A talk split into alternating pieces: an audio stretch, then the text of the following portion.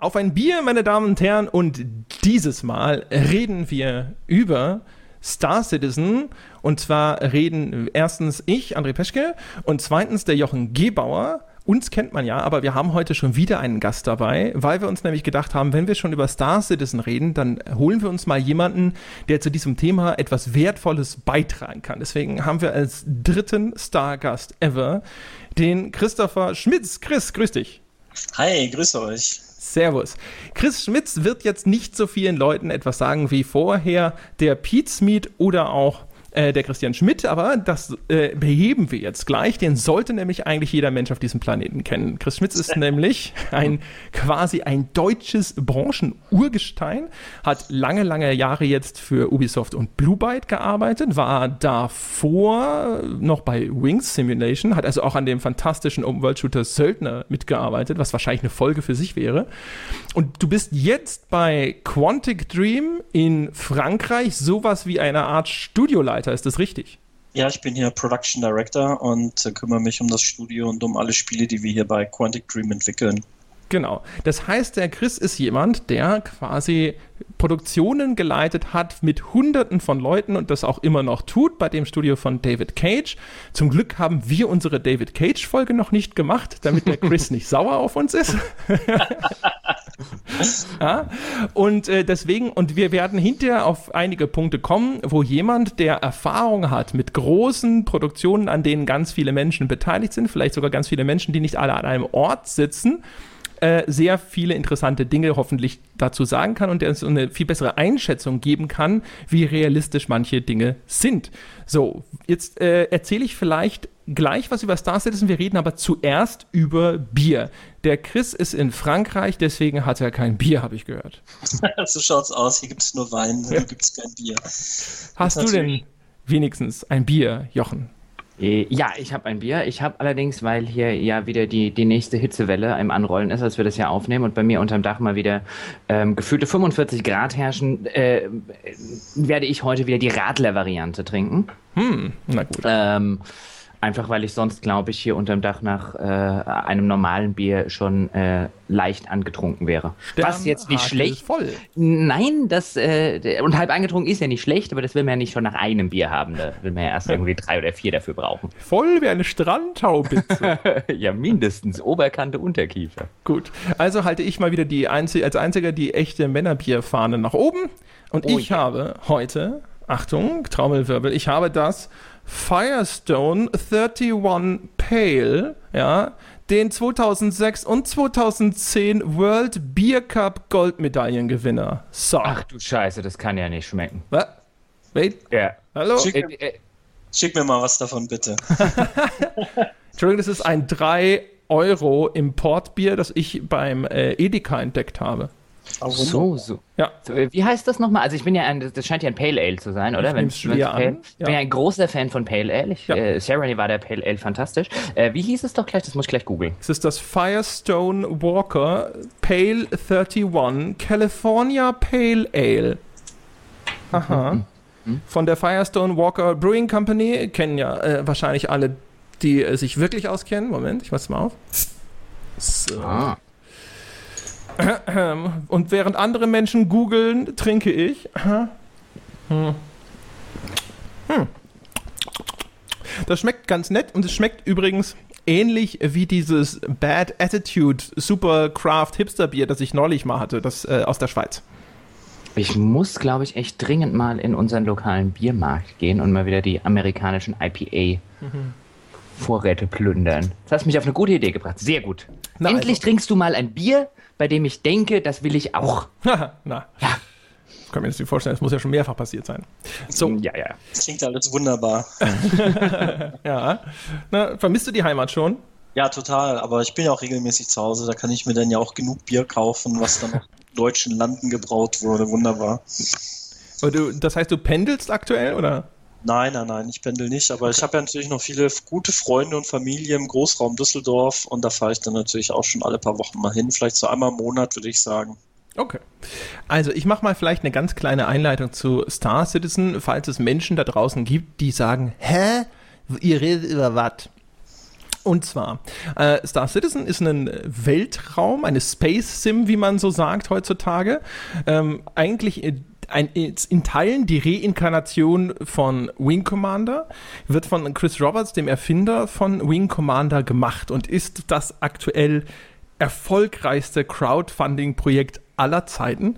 Äh, an dem Tag, an dem wir diesen Podcast aufnehmen, ist es irgendwo noch bei 85 Millionen Dollar, die alle nur von Crowdfundern zusammengetragen wurden. Also ein ganz gehöriges Sümmchen, das da inzwischen zusammengekommen ist. Dafür will der Chris Roberts aber auch ein sehr ambitioniertes Projekt machen. Also nicht nur will er quasi wie früher bei Wing Commander so ein riesiges Weltraum-Shooter-Ding als Singleplayer-Spiel machen, mit übrigens wirklicher Cutting-Edge-Grafik. Ja, also das ganze Ding fußt darauf, dass er von Anfang an gesagt hat, die Konsolen äh, haben den PC immer zurückgehalten. Und PC-Spieler da draußen, die wollen etwas, was ihre Hardware richtig fordert. Äh, der PC kann Dinge machen, die hat man noch nie gesehen. Das heißt also, in der ganzen Art und Weise, wie das Spiel verkauft wird, finde ich, kann man, glaube ich, ganz gut ähm, oder auch zulässigerweise daraus schließen, dass das das Versprechen abgibt, dass es hinterher eine Grafik zeigt oder auch ein ganzes Spielerlebnis zeigt, das ich äh, so noch nie gesehen habe und das so auf Konsolen auch nicht möglich wäre. Das Ganze ist gestartet äh, auf Kickstarter und auf seiner eigenen Webseite. Das äh, war im Jahr 2012, ist Ende 2012 zu Ende gegangen. Und seitdem entwickelt er an diesem Spiel. Das ist dann im Nachgang nochmal deutlich größer geworden. Es war von Anfang an so, dass diese Wing Commander Singleplayer-Erfahrung versprochen wurde. Es wurde aber auch versprochen, ein großes, persistentes Universum und dem sollte man Handel treiben können oder eben auch als, äh, keine Ahnung, Piratenjäger unterwegs sein oder eben auch als Pirat oder man soll Rohstoffe abbauen können. So ein bisschen wie das ähm, EVE Online auch macht, als äh, großes Multiplayer-Spiel. Nun eben natürlich deutlich, deutlich actionlastiger, während EVE ja sehr stark auf so eine MMO-artige Mechanik setzt. Und da kam jetzt dann über die Stretch Goals dieser Kickstarter-Kampagne und die Crowdfunding-Kampagne läuft seitdem ununterbrochen bis heute auf der Webseite des Spiels weiter bei robertspaceindustries.com äh, kamen weitere Features, wenn man so will, dazu. Also jetzt gibt es zum Beispiel dann auch äh, einen Shooter-Modus. Das heißt, das interessanteste Versprechen daran ist quasi, dass man dann eben im äh, normal, wenn man durch dieses Weltall fliegt und man greift so ein Großkampfschiff an, dann kann man das quasi sturmreif schießen. Man kann da mit einem Team übersetzen und das dann in so einem First-Person-Shooter-Modus erobern. Ja. Dann soll es das auch mal als separate Auskopplung geben, wo man dann so Deathmatch-mäßig spielen kann und so weiter. Man soll auf äh, Planeten landen können, dann kann man sich dort umschauen, kann dort mit NPCs oder wahrscheinlich auch mit anderen Spielern sprechen. Das äh, ist so dieser, die soziale Komponente. Das kennt man in einem kleinen Umfang äh, von Destiny zum Beispiel oder auch von all diesen Social Hubs, die es in MMOs normalerweise gibt. 100 Sternensysteme sollen, sind versprochen ab Start. Ähm, und dann gibt es hinterher natürlich, wie gesagt, dieses äh, riesige Universum, in dem das alles zusammengefügt wird. Selbst diese Singleplayer-Kampagne, die nennt sich Squadron 42, die soll da äh, integriert sein. Das heißt, wenn man da quasi so eine Art Militärlaufbahn einschlägt, dann geht man in diese Singleplayer-Kampagne und wenn man dann am Ende wieder rauskommt, dann hat man da seine Karriere durchlaufen. Also das heißt, da ist eine Menge äh, an, an unterschiedlichen Features und auch verschiedene Genres, die da zusammengemischt werden sollen. Entwickelt wird das Ganze von ich glaube, insgesamt sechs unterschiedlichen Studios, vielleicht sogar sieben, je nachdem, wie man jetzt zählt. Also da gibt es einmal das, äh, das Kernstudio, wenn man so will, also Cloud Imperium Games Los Angeles. Das ist, glaube ich, auch das, wo der äh, Chris Roberts sitzt. Dann gibt es das äh, Studio Cloud Imperium Games Austin. Das ist, wo, glaube ich, das Hauptdesign passiert, die Hauptproduktion passiert. Dann gibt es auch noch ein äh, Foundry 42 in Manchester. Das wird von dem Bruder von Chris Roberts geleitet, Aaron Roberts. Die machen diese Singleplayer-Kampagne. Ilphonic ist ein externes Studio, mit dem kooperieren sie. Die entwickeln diesen FPS-Shooter-Teil. Er nennt sich, glaube ich, Star Marine inzwischen. Ähm, dann gibt es noch Behavior Interactive, die machen, glaube ich, das Planet-Side-Modul, also diese soziale Komponente, wo man irgendwo landet und mit Leuten reden kann. Und dann gibt es noch eine ganze Reihe anderer Studios, die da irgendwo assoziiert sind. Sie haben seit neuestem auch ein Studio namens Foundry 42 Germany. Das ist quasi diesem Foundry 42 von Aaron Roberts untergeordnet, sitzt in Frankfurt und dort haben sie sehr viele ehemalige Crytek-Mitarbeiter zusammengefasst. Das Spiel benutzt nämlich die CryEngine 3, um das alles zu realisieren. Und äh, nachdem es dann Crytek schlecht ging, hatten sie wohl Sorge, dass da viel Kompetenz und Know-how abhanden kommt und haben dann da quasi ein eigenes Studio aufgemacht und dort viele äh, von diesen Crytek-Leuten gesammelt, damit die hinterher verfügbar sind, wenn, äh, wenn nötig sozusagen. Ja, ich glaube, das ist das äh, Gröbste, was ich darüber zu erzählen habe. Interessant auch noch, damit die Leute, die das Spiel unterstützt haben, diese Entwicklung verfolgen können, wird das in so Modulen veröffentlicht, die einzelne Komponenten des Spiels repräsentieren. Bereits veröffentlicht ist ein Hangar-Modul, da kann man quasi einfach nur durch einen Hangar laufen und sich die Raumschiffe anschauen, die man schon gekauft hat. Und dann gibt es noch das Dogfight-Modul, das ist auch schon fertig. Das ist eigentlich das, wo man halt seine Raumschiffe jetzt tatsächlich in so einem Raumkampf ausprobieren kann. Und es gibt auch da schon, einen, äh, äh, sag ich mal, so einen Nebenmodus, wo man Rennen fliegen kann. So, endloser Monolog vorneweg. Jetzt ähm, kommen wir zu dem Teil, weswegen unter anderem ja der Chris Schmitz hier ist. Chris, wie irrwitzig, groß und ambitioniert ist dieses Projekt aus Expertensicht? Also es ist schon ein sehr ambitioniertes Projekt, aber es ist jetzt nicht irrwitzig, würde ich sagen. Also andere Projekte in der Größenordnung, auch gerade mit dem Budget, haben ja ähnlich viele Leute oder sogar vielleicht sogar noch deutlich mehr Leute dran. Und das Ganze dann auch auf viele Standorte aufzuteilen, ist ja was, was Ubisoft auch macht, mit Assassin's Creed zum Beispiel. Das findet ja auch in fünf, sechs Standorten parallel statt.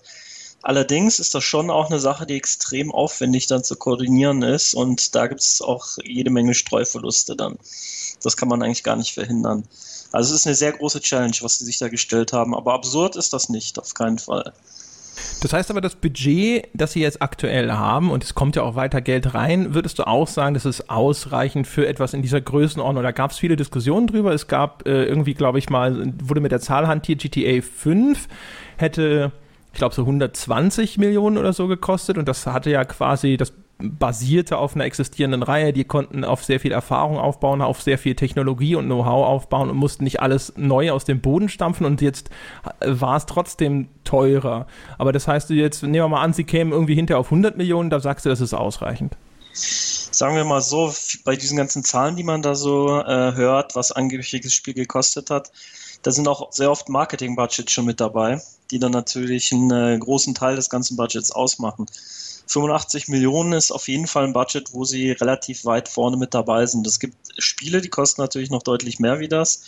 Aber 85 Millionen oder am Ende eben 100 Millionen, das ist auf jeden Fall ein sehr knackiges Budget und da kann man auf jeden Fall auch ein sehr, sehr großes Spiel mit produzieren.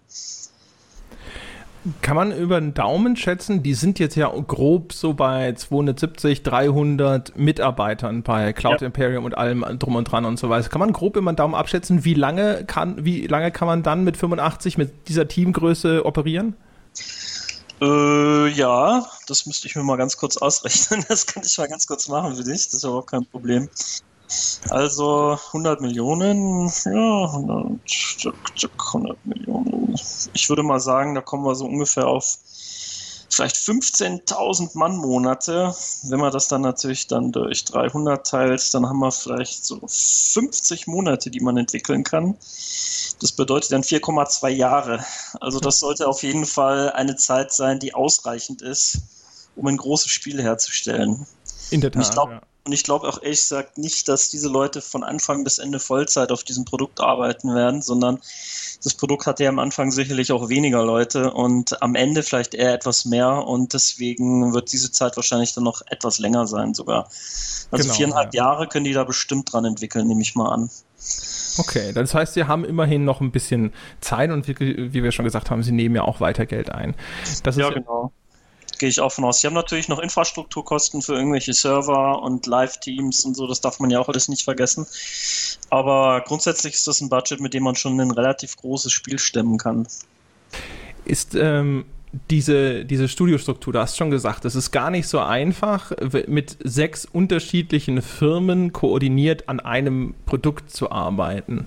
Wenn jemand sowas dann auch noch selber noch nicht gemacht hat oder zumindest keine existierende Studiostruktur hat, um das aufzubauen, ist das dann etwas, was vielleicht diese ganzen Verzögerungen erklärt? Star Citizen war irgendwann mal wahrscheinlich auch in den optimistischsten und kleinsten äh, Varianten sogar für 2014 angedacht. Es kam aber jetzt immer wieder vor und dafür hat er sich jetzt auch, behaupte ich, vielleicht mal sogar die meiste Kritik eingefangen, dass Chris Roberts mit äh, Daten hantiert hat, von denen man eigentlich so gedacht hat, wenn man da drauf geschaut hat als neutraler Beobachter, du musst doch wissen, dass das nicht dass das nie und nimmer klappen konnte. Das glaube ich nicht. Also im Prinzip ist es immer schwierig, ein äh, Projektteam aus dem Boden zu stampfen. Und je größer das ist, je komplexer wird das eben. Also selbst ein Team von äh, 20, 30 Leuten äh, ist schon schwierig aufzubauen, wenn man mal anfängt äh, aus dem Nichts und überhaupt kein Team hat am Anfang.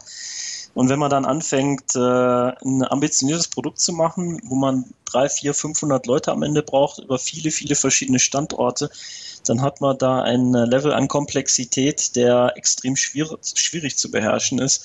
Und das bedeutet am Ende auch, dass man äh, da Verzögerungen einkalkulieren muss. Und das ist auch ganz normal.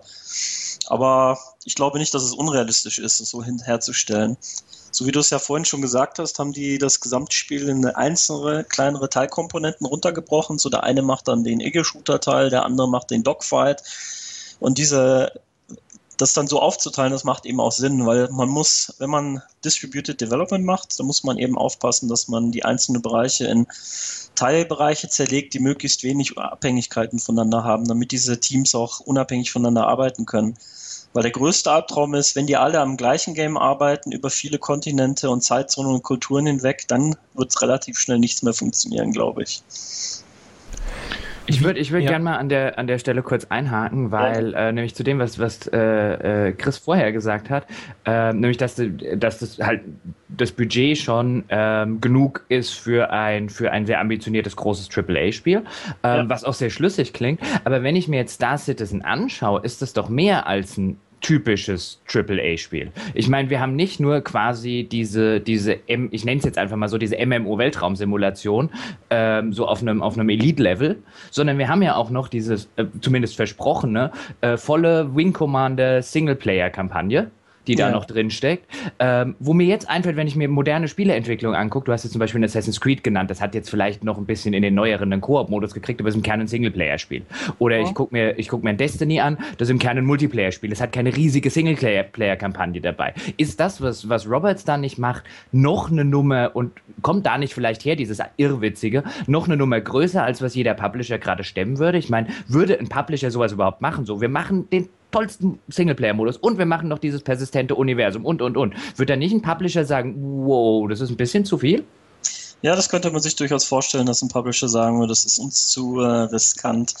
Große Online-Spiele zu machen sind ja sowieso schon viel komplexer, Singleplayer-Spiele zu machen. Alleine durch die ganze Online-Komponente. Ich habe da jetzt ja auch die letzten Jahre einiges an Erfahrung gesammelt auf einer viel kleineren Ebene mit Siedler Online und ähnlichen Spielen.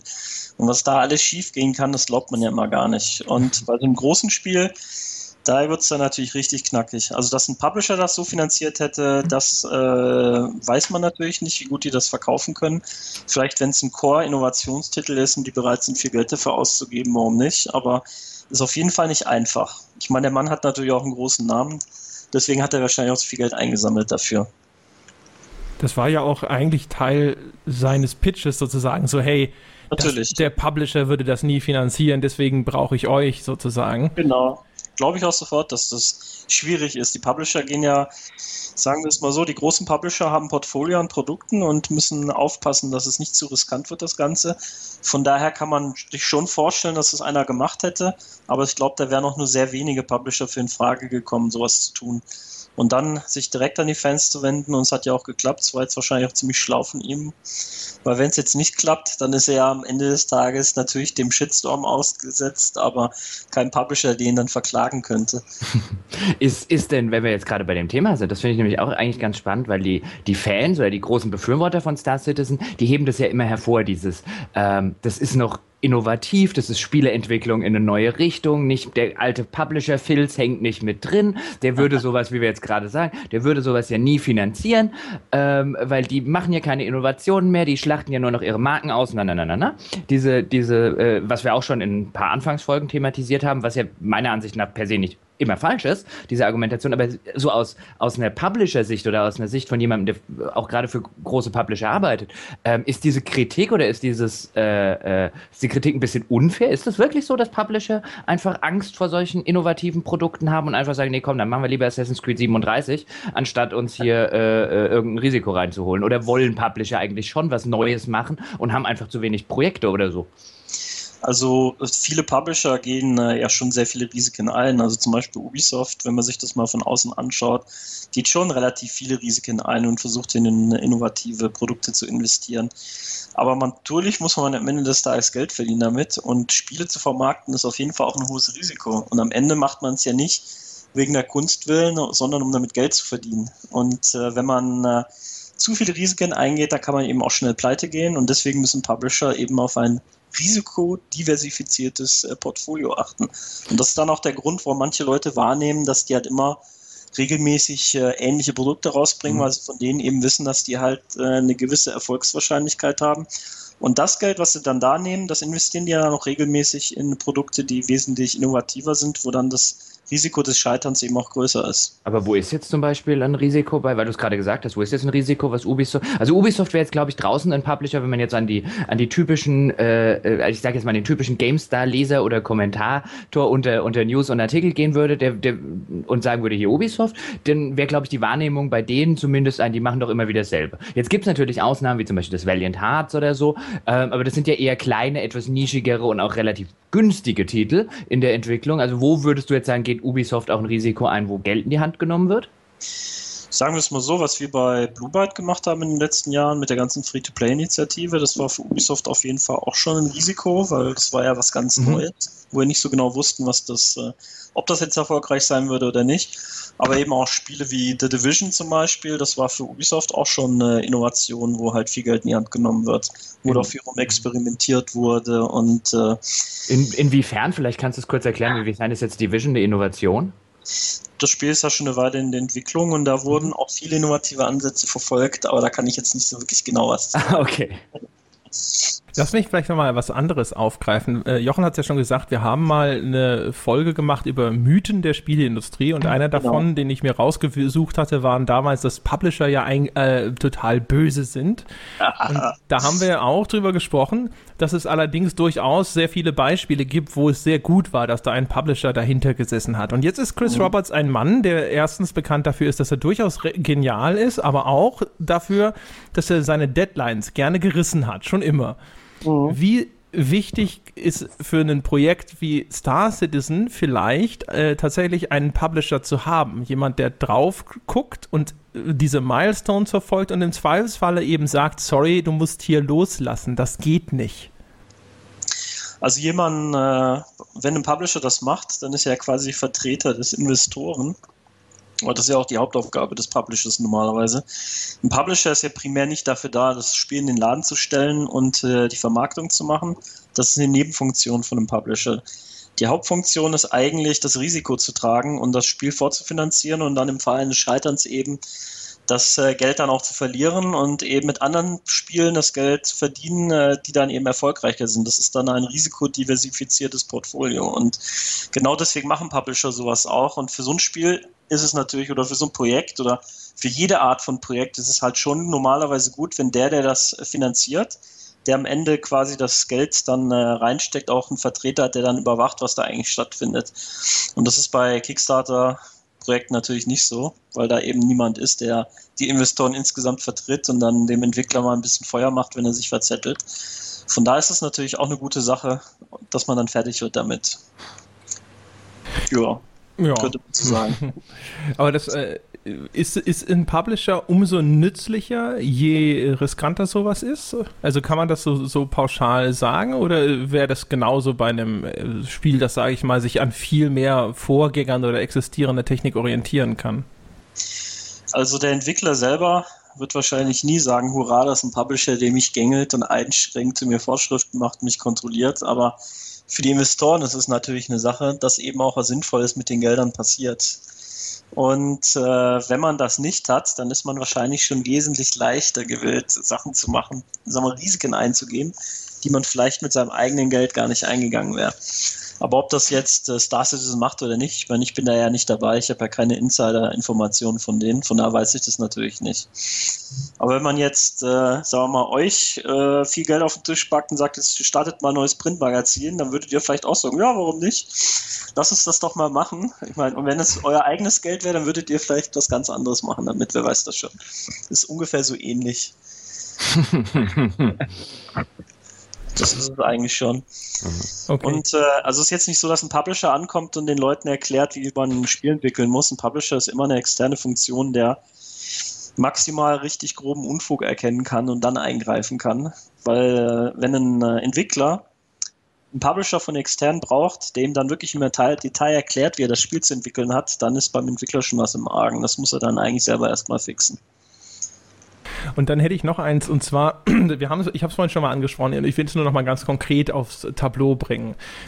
Dass der Roberts tatsächlich irgendwann mal geglaubt hat, dass er das Spiel und sei es nur in dieser ursprünglichen Form, also eine Singleplayer-Kampagne mit 45 oder wie viele Missionen das äh, gewesen sind, ich glaube 50 waren es hinterher sogar oder so, um, in AAA-Qualität, ja, also so richtig coole Grafik auf dem Niveau eines Wing Commander plus ein persistentes Universum, in dem man Handel treiben kann und Dinge abschießen kann und das alles quasi mit vielen anderen Online-Mitspielern, dass er sowas aus dem Nichts innerhalb von drei Jahren auf Basis einer Shooter-Engine wie der Cry-Engine fertig haben konnte. War das je realistisch? Ich glaube schon, dass das realistisch ist. Also ich habe jetzt selber mit der Cry-Engine halt noch nichts entwickelt, aber soweit ich weiß, äh, haben die die Engine ja auch für das Spiel angepasst und weiterentwickelt. Und ich habe ja mal früher in der Nähe von Frankfurt viel zu tun gehabt bei Related und da haben ich mich auch regelmäßig mit Leuten von Crytek getroffen und hat man immer wieder gehört, dass die das auch, sagen wir mal, anpassen in die richtige Richtung erweitern. Von da würde ich jetzt mal nicht sagen, dass es grundsätzlich eine doofe Idee war, das zu machen. Aber dafür kenne ich mich auch zu schlecht mit der CryEngine aus. Drei Jahre ist auf jeden Fall ambitioniert, sowas herzustellen, ohne dass man ein Studio hat, ohne dass man die Technologie hat. Aber ich würde jetzt nicht sagen, dass es von Anfang an völlig unmöglich ist. Okay, immerhin, ja. Mhm. Weil ich habe ja. nämlich tatsächlich, das war so eine von den Sachen, die mir immer ein bisschen sauer aufgestoßen sind, dass ich das Gefühl hatte, dass da von Anfang an eine Planung gemacht wurde, wo ich gedacht habe, so, äh, na, na. Ja, also es ist halt ein schmaler Grad zwischen äh, ambitioniert und absurd und wahrscheinlich waren die halt schon relativ nah dran an dem schmalen Grad. Aber völlig absurd ist es nicht, nein.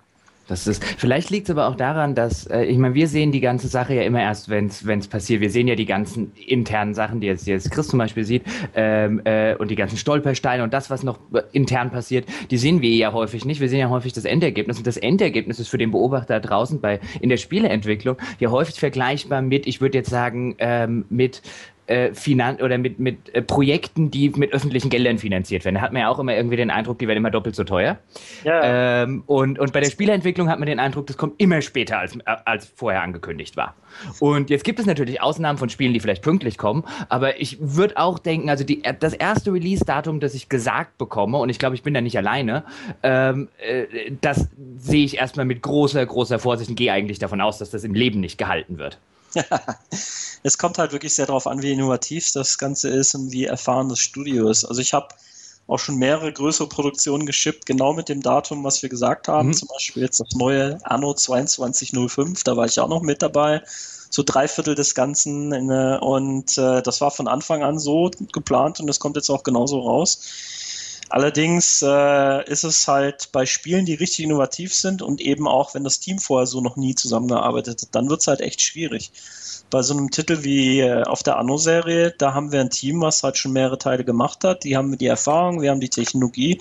Da kann man schon relativ genau planen und äh, sagen, wie lange sowas dauert. Und je innovativer das wird, je schwieriger wird es eben auch. Weil Projektmanagement ist ja am Ende des Tages nur eine Vorhersage, wie lange das wohl dauern könnte. Und je innovativer das Ganze ist, je unklarer ist auch, was man am Ende eigentlich haben will.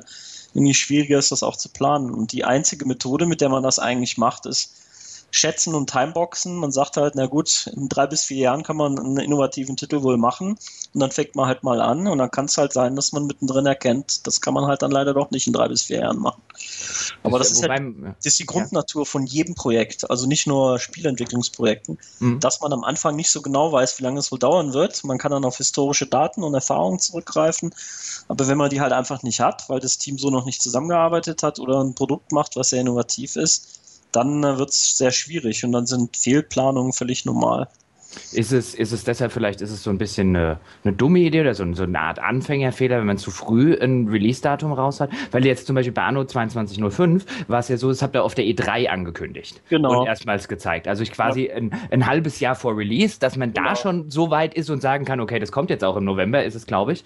Ähm, ja. Oder wie, wie jetzt vielleicht bei Fallout, wenn sie es nicht verschiebt, die ja auch sehr, sehr spät mit ihrer Ankündigung und allem rausgekommen sind, also auch quasi ein halbes Jahr vor Release, ähm, dass es da einfacher ist. Und wenn man jetzt bei am Anfang eben hingeht und sagt, am Anfang des, des Projekts, ja, drei Jahre packen wir und äh, dann immer wieder weiter nach hinten verschieben muss, ist das vielleicht was, was man, was ihr jetzt zum Beispiel auch absichtlich vermieden habt? Ja, ein Spiel wie Anno 2205 wird natürlich auch von äh, Ubisoft selber finanziert und ist nicht mhm. auf externe Investoren angewiesen. Wenn man so ein Spiel jetzt drei oder vier oder fünf Jahre vom Release ankündigen würde, wird es dann, wenn es rauskommt, keine Sau mehr interessieren. und äh, wenn man eben ein Spiel macht, wo man auf äh, Crowdfunding angewiesen ist, wo die Leute immer wieder nachinvestieren müssen, dann ist es natürlich schon sinnvoll, das relativ früh anzukündigen. Aber wenn man es eben ankündigt zum Starten, wo man eigentlich nur eine gute Idee hat und vielleicht ein kleines Tech-Demo, dann ist es fast unmöglich zu sagen, ob das noch zwei, drei, vier oder fünf Jahre dauern wird. Und dementsprechend verlässlich ist das Ganze dann auch. Ist es, jetzt muss ich noch bei, bei einer Sache einhaken, das finde ich nämlich spannend, weil ich habe mich sowohl bei, bei Fallout, hat es mich ein bisschen gewundert, als auch übrigens bei Anno, war so ein, hm, ist das jetzt der neue Trend, Spiele erst ein halbes Jahr vorher anzukündigen? Weil das war ja früher anders. Früher hat man ja gerade ja. bei großen Sachen schon sehr früh angefangen. Man hat irgendwie den Eindruck gehabt, dann hat man dort äh, Titelgeschichten im Magazin gestreut und dann hatte der mal eine und so hat man ein Spiel irgendwie zwei Jahre lang begleitet. Und heute ist das so ein bisschen der neue Trend, weil du gerade gesagt hast, dann interessiert es keinen Menschen mehr, wenn man das zu früh macht, dass man gemerkt hat, hey, lieber irgendwie alles auf sechs Monate vor Release konzentrieren und vorher die Klappe halten? Ich glaube, das hat auch sehr stark mit dem Publisher zu tun, der das Ganze macht und mit dem PR-Team, was dahinter sitzt. Aber es ist halt für Publisher schwierig, über eine längere Zeit immer wieder interessantes Material zum Spiel zu releasen, dass man dann diese Titelgeschichten auch bekommt und den Hype halt hochhält. Und man hat es halt auch schon durchaus gesehen, dass es Spiele gab, die drei, vier, zwei, drei Jahre oder noch länger vorher angekündigt wurden und sich dann wegen technischen Problemen noch weiter verschoben haben und dann hat es am Ende wirklich keinen mehr interessiert. So Duke Nukem Forever, haha, kommst du mal, lol und sowas und das ist dann auch nicht gut fürs Spiel. Anno übrigens ja auch. Ich erinnere mich, dass Anno 1503 war es dann oder so. Weiß gar nicht. Ja? ja, oder zwei. Ich weiß nicht. Auf jeden Fall, die haben auch 1503, damals ja. bei Sunflowers, die haben das auch angekündigt. Das hat sich dann immer weiter verschoben und die haben, ich habe die dann irgendwann mal, ich glaube zum zweiten oder dritten Mal auf der E3 mit dem Spiel getroffen und dann war es auch so. Und jetzt äh, zeigen wir die Kavallerieeinheiten und es war so. So, ja, wir, wir, wir, müssen ja auch irgendwie, ne? die PR-Leute waren da halt auch sehr konsterniert und Motto, ja, was soll man denn machen? Es, äh, es gibt halt nicht so viel Neues, aber wir müssen ja was erzählen über das Spiel, konstant. Klar, klar. Das ist halt das Problem. Also immer wieder was Interessantes zu haben, was dann wirklich immer interessiert, ist halt auch echt sehr schwierig. Und deswegen ist es einfacher, sagen wir mal, in sechs Monate vom Release rauszukommen, um dann eben äh, auch sinnvolles Material zu haben, was die Leute auch interessiert und dann einen gewissen Hype aufzubauen um ein Produkt. Deswegen äh, verstehe ich das beim Crowdfunding-Game natürlich sehr, dass man da sehr früh rausgeht, weil man musste das Geld ja einsammeln. Das wäre ja gar nicht anders gegangen. Ohne eine Ankündigung gibt es auch kein Geld. Aber bei einem Spiel, was ein Konsolenspiel ist oder eben PC-Spiel, da kann man das dann durchaus später auch machen. Die haben übrigens, als ich sie getroffen habe in Boston, also mhm. ich glaube, wann waren das, Jochen? Inzwischen 2013, glaube ich sogar, ne? War das, mhm. Oder letztes Jahr? Das war letztes Jahr. Letztes Jahr? Ja. ja. Okay, dann 2014 oder so. Auf jeden Fall, da hatte ich, äh, da haben sie sogar so ein bisschen äh, mehr oder minder zugegeben, weil ich ihnen nämlich gesagt habe, so, ne, wenn ihr das angekündigt hättet und hättet gesagt, so, ja, äh, wird schon wahrscheinlich 2017 oder so, dann hätten vielleicht einfach viele Leute kein Geld gespendet, weil sie gesagt haben, das ist so weit weg, äh, da, ich steige später ein. Das wohl war. Also ich glaube ehrlich gesagt auch nicht, dass die erwartet hätten, dass sie so viel Geld einsammeln am Ende. Das ist ja schon so ein bisschen der Ausreißer, dass es äh, so einen Erfolg dazu haben. Ja, total. Also das, das glaube ich nicht. Und äh, denen ihre Strategie war eben ankündigen, viel Neues machen, das Geld einsammeln, dann erstmal eine Weile entwickeln. Und gerade zu dem Zeitpunkt kann man das überhaupt nicht sagen, wie lange sowas dauert, weil es, man kann es ja nicht planen und wirklich analysieren und dann noch mit einem Team, was sowas noch nie gemacht hat. Also das ist eigentlich normal, dass man es dann nicht so genau weiß, wie lange das wohl dauern wird. Zu dem Geld einsammeln, da kommen wir hinterher noch. Das ist ja auch immer ein, ein Punkt, der, der viel debattiert wird. Ich will noch eine andere Geschichte mal ganz kurz in den Raum werfen. Und zwar hat mir witzigerweise der Chris Roberts selber mal gesagt, als ich nämlich diesen Artikel darüber geschrieben habe, ob Electronic Arts denn wirklich böse ist, Ähm, da habe ich ihn äh, unter anderem mal gefragt, woran denn Origin hinterher gescheitert ist. Und sowohl er als auch der Richard Garrett haben eigentlich äh, das gleiche erzählt wie auch der Lewis Castle bei Westwood. Dass EA den Laden quasi mit zu viel Liebe und Geld kaputt gemacht hat. Ja? Die mhm. haben ihnen damals gesagt, alles klar, du hast halt vorher mit äh, einer Million ein äh, Produkt gemacht, das hat 5 Millionen eingespielt, also machst du jetzt bitte mit 100 Millionen eins, das 500 Millionen einspielt.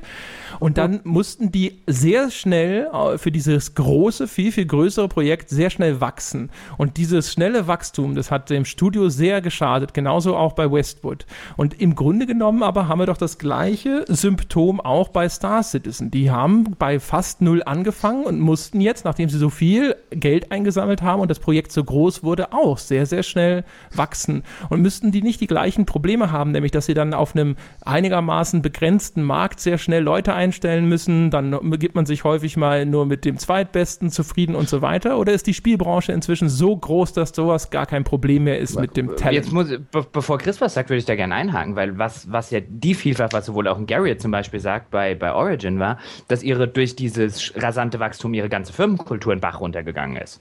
Genau. Ähm, ja. Und Star Citizen in dem Fall, die haben keine Firmenkultur, die in den Bach runtergehen könnte. Also ich meine, bei Origin reden wir über ein Studio, das ist über irgendwie zehn Jahre bevor der Übernahme oder wie lange es war gewachsen ist, die dann wirklich ihre eigene interne Kultur hatten, die ihre eigenen internen Strukturen hatten, die dann völlig über den Haufen geworfen werden und wo dann wahrscheinlich auch gute Mitarbeiter ähm, unproduktiv werden, weil sie halt in diesem ganzen Strukturwandel an irgendeiner Stelle gefangen sind. Das kennen wir beide ja auch ein bisschen aus äh, unserem reichhaltigen Schat äh, äh, Berufslebensschatz, wenn sowas passiert. Ähm, und bei, bei Star Citizen hast du das ja nicht. Also ich meine, dieses Cloud Imperium, die haben bei Null angefangen und äh, ich meine, die sind halt da einfach hingewachsen. Da gab es halt nichts irgendwie, wo man sagt, oh, früher war ja alles besser. Und ich meine, das ist ja immer gefährlich, wie man, wie man weiß, wenn du, wenn du halt diesen Teil der Mitarbeiter hast, die der Meinung sind, dass früher eigentlich alles besser war und man eigentlich doch bitte gar nichts verändern sollte. Ich will den Chris erstmal antworten. Also grundsätzlich will. Grundsätzlich will man sagen, dass Wachstum immer ein relativ schwieriges Thema ist, weil man eben ja nicht so schnell so viele gute Leute kriegt, die dann äh, gut integrieren kann, die gesamte Organisation. Da gibt es dann die sogenannten Wachstumsschmerzen und die sind halt überall gleich, nicht nur in der Games-Branche. Es gibt dann schlechtere Kommunikation, man muss sich teilweise eben auch mit Leuten zufrieden geben, die nicht optimal für die Position sind, weil man sie einfach nicht schneller findet. Die Leute müssen sich da auch erstmal eingrooven in die Organisation und äh, verstehen, was hier überhaupt stattfindet. Und wenn man dann Key-Positionen, die quasi das Spiel eigentlich leiten sollen, auch alle frisch eingekauft hat, die wissen eigentlich auch alle nicht so genau, wo es lang geht, dann wird es halt wirklich schwierig. Und das ist nicht nur unbedingt auch, dass ein Studio, was schon da ist, die Kultur verändert oder verliert, sondern wenn man äh, ein ganz neues from Scratch aufbaut, dann ist es relativ ähnlich. Also ich würde mal sagen, was from Scratch neu aufzubauen, ist eigentlich fast einfacher weil man dann eben äh, Regeln und äh, Strukturen von Anfang an aufsetzen kann, wie man das gerne möchte. Und bei äh, Studios, die schon da sind, die man dann umbauen muss, ist das eigentlich deutlich schwieriger, weil es da halt schon festgefahrene Strukturen gibt und Leute, die dann in Machtpositionen sind, die dann vielleicht Dinge unterlaufen, die sie so nicht haben möchten. Und äh, von daher ist der frische Aufbau eigentlich gar nicht mal so schlecht. Und äh, es ist aber auf jeden Fall höllisch schwer, ein großes Team schnell aufzubauen und da gibt es immer ganz viele Wachstumsschmerzen und da muss man dann auch relativ viel Zeit auf das Projekt obendrauf rechnen, um am Ende zum gleichen Ergebnis zu kommen. Im Vergleich dazu, wenn man ein Projekt von Anfang an äh, das Team schon gehabt hätte. Allerdings ist es so, dass eigentlich fast alle Spiele, die ich kenne, mit einem Team starten, was so in genau dieser Konstellation noch nie gearbeitet hat, dann neu aufgebaut wird und Key-Positionen neu besetzt werden. Also damit kämpft eigentlich jeder fast jeder. Es gibt wenige Produktionen, bei denen das nicht so ist. Will den Punkt noch mal ganz kurz dann äh, zu Ende führen. Also den, der Einwand von Jochen ist berechtigt, das stand ja in meinem Artikel genauso drin damals. Ja. Äh, ich habe es jetzt quasi in dem Fall einmal äh, weggelassen, weil es natürlich jetzt auf den Punkt äh, nicht anwendbar war. Auf der anderen ja. Seite sieht man ja sogar, dass äh, auch bei Cloud Imperium Games da nachkorrigiert wurde. Das heißt, also mhm. die haben ja jetzt zum Beispiel irgendwann gesagt, okay, unsere ganzen Schlüsselfiguren, die müssen näher an das Zentrum der Entwicklung, also nach Los Angeles. Ja. Und deswegen mhm. ist ja da der Eric Peterson, der Wingman, Band zum Beispiel auch ausgeschieden, wenn ich mich recht entsinne, weil es nämlich hieß, dass dann auch der Studioleiter oder einer von den Studioleitern aus Austin wechseln sollte und er hat gesagt, nee, er will da nicht weg, der ist ja dann raus und hat, macht jetzt diesen, dieses Descent-Reboot zum Beispiel. Von daher, und ich könnte mir auch mhm. vorstellen, dass wenn so ein Studio dann halt über ein, zwei, drei Jahre wächst, dass dann irgendwann der gleiche Effekt eintritt, dass dann die Alteingesessenen, die halt seit der Stunde Null mit dabei waren, äh, vielleicht genauso reagieren wie bei einem äh, alteingesessenen Studio. Sicherlich nicht so schlimm, wie wenn jetzt irgendwas schon seit zehn Jahren existiert und diese Leute dort seitdem mit wenig Fluktuation zusammengearbeitet haben. Das ist garantiert ein großer Unterschied, das stimmt. Klar, also ein Core-Team, das Core-Kreativteam oder das Core-Verantwortungsteam an einer Stelle zu zentralisieren, ist auf jeden Fall eine gute Idee. Also das finde ich nicht schlecht, das würde ich genauso machen, weil am Ende des Tages muss es ein kleines Kernteam geben, was die wichtigen Entscheidungen fällt und auch sehr gut aufeinander abgestimmt ist und dann das Ganze eben in die ganzen Subsidiaries kommuniziert und mit denen dann umsetzt. Wenn das kreuz und quer auf der ganzen Welt verteilt wird, dann wird das wirklich sehr schwierig. Deswegen finde ich das eine gute Aktion. Und klar, dass Leute, die Verantwortungspositionen haben, die dann plötzlich durch eine Umbildung der Struktur in andere Verantwortungspositionen kommen oder diese vielleicht sogar verlieren, dass die dann Widerstand zeigen und versuchen, das zu unterlaufen. Das ist auch ganz normal, das ist halt menschlich. Vielleicht nochmal ganz kurz ein, zwei Worte zu der CryEngine. Da gab es ja, ja, Von, vom großen Derek Smart, der inzwischen sein Möglichstes getan hat, dafür, dass niemand das, was er da irgendwann mal in seinem Blog geschrieben hat, noch ernst nimmt. Ja? Wie er das im Laufe seiner Karriere öfters getan hat. Aber den, äh, der hat die Behauptung aufgestellt, dass es eine, keine gute Idee ist, sich mit sowas, mit so einem Spiel, das so viele unterschiedliche Spielmechaniken integrieren will, äh, mhm. auf eine Cry-Engine zu stützen. Er sagte, so ein Projekt braucht eigentlich eine Engine, die extra dafür entwickelt wurde. Da hätte ich jetzt die Vermutung, dass du aus deiner Erfahrung so mit Ubisoft und Assassin's Creed und so zu sowas eine gute Meinung hast. Klar, also grundsätzlich glaube ich schon, dass man dafür eine Standard-Engine nehmen kann. Allerdings glaube ich auch, dass es besser ist, eine eigene Engine zu entwickeln dafür, gerade wenn man Qualitätsvorreiter werden möchte und eben, äh, sagen wir, sehr spezielle Anforderungen dran hat. Wenn man eine Engine quasi von der Stange nimmt, wobei ich ja, glaube ich, gehört habe, dass Crytek die Engine speziell für das Team angepasst hat. Aber wenn man eine Engine von der Stange nimmt, dann kann man eben die Qualität erreichen, die diese Engine anbietet und vor allem für genau diesen Zweck, für den diese Engine mal gemacht worden ist. Und das sind ja Shooter. Und äh, Star Citizen ist ja wirklich was ganz anderes. Das ist ja kein Shooter. Von daher ist es auf jeden Fall, denke ich mal, ein Kompromiss für die. Obwohl ich natürlich die Star Engine, äh, die, die äh, CryEngine nicht gut genug kenne, um das wirklich beurteilen zu können. Aber am Ende des Tages muss ich sagen, haben die meisten meiner Produktionen auch immer eine eigene Engine gehabt, weil die eben sehr spezielle Anforderungen gehabt haben, wie jetzt Anno, Siedler oder eben jetzt äh, auf äh, anderen Konsolen, auf denen ich jetzt arbeite. Da sind eigene Engines eben sehr, sehr oft äh, das Maß aller Dinge, weil man dann kann man das nämlich genau darauf anpassen, wie man das gerne haben möchte. Und das ist auch der Grund, warum Ubisoft eigene Engines für ihre eigenen Spiele entwickelt. Aber ich glaube auch, ähm, äh, wenn du halt mit, mit so einem Crowdfunding-Ansatz hingehst und ähm, sagst, ähm, das und das und das wollen wir machen und das ist und hast dieses ambitionierte Ziel und dieses ambitionierte Ziel, aber dann gehst du erstmal hin und entwickelst ein Jahr lang eine Engine, hast du, glaube ich, ein Problem. Also ich glaube, ich, genau, also ich glaube schon, der, der, das Rückgreifen auf eine vorhandene Engine von der Stange ist auch dem Punkt geschuldet, dass du den Bäckern da draußen halt nach einem halben Jahr oder nach einem Jahr auch mal irgendwas, wie jetzt bei den Modulen, halt auch mal hinstellen musst. Weil sonst oh. wären die, glaube ich, ungeduldig. Also ich äh, meine, das, die haben ja nicht umsonst in Frankfurt das Studio aufgebaut und die arbeiten ja an der CryEngine. Ich könnte mir vorstellen, dass es vielleicht daran liegt, ohne dass ich das wirklich weiß. Vielleicht ist ja das Studio vor allem dafür gegründet worden, die CryEngine eben noch spezieller auf die Bedürfnisse von diesem Spiel anzupassen. Weil da arbeiten ja, soweit man das gesehen hat, vor allem Crytek-Leute bei diesem Studio. Und äh, wahrscheinlich sind die gerade dabei, die Engine anzupassen auf die Bedürfnisse von diesem Spiel, damit es eben die wollen ja offenbar eine Qualitätsführerschaft anstreben mit ihrem Spiel und das geht wahrscheinlich nur, wenn man die Technologie richtig an die, ans Limit treibt. Und deswegen wird sie wahrscheinlich auch angepasst, nehme ich an.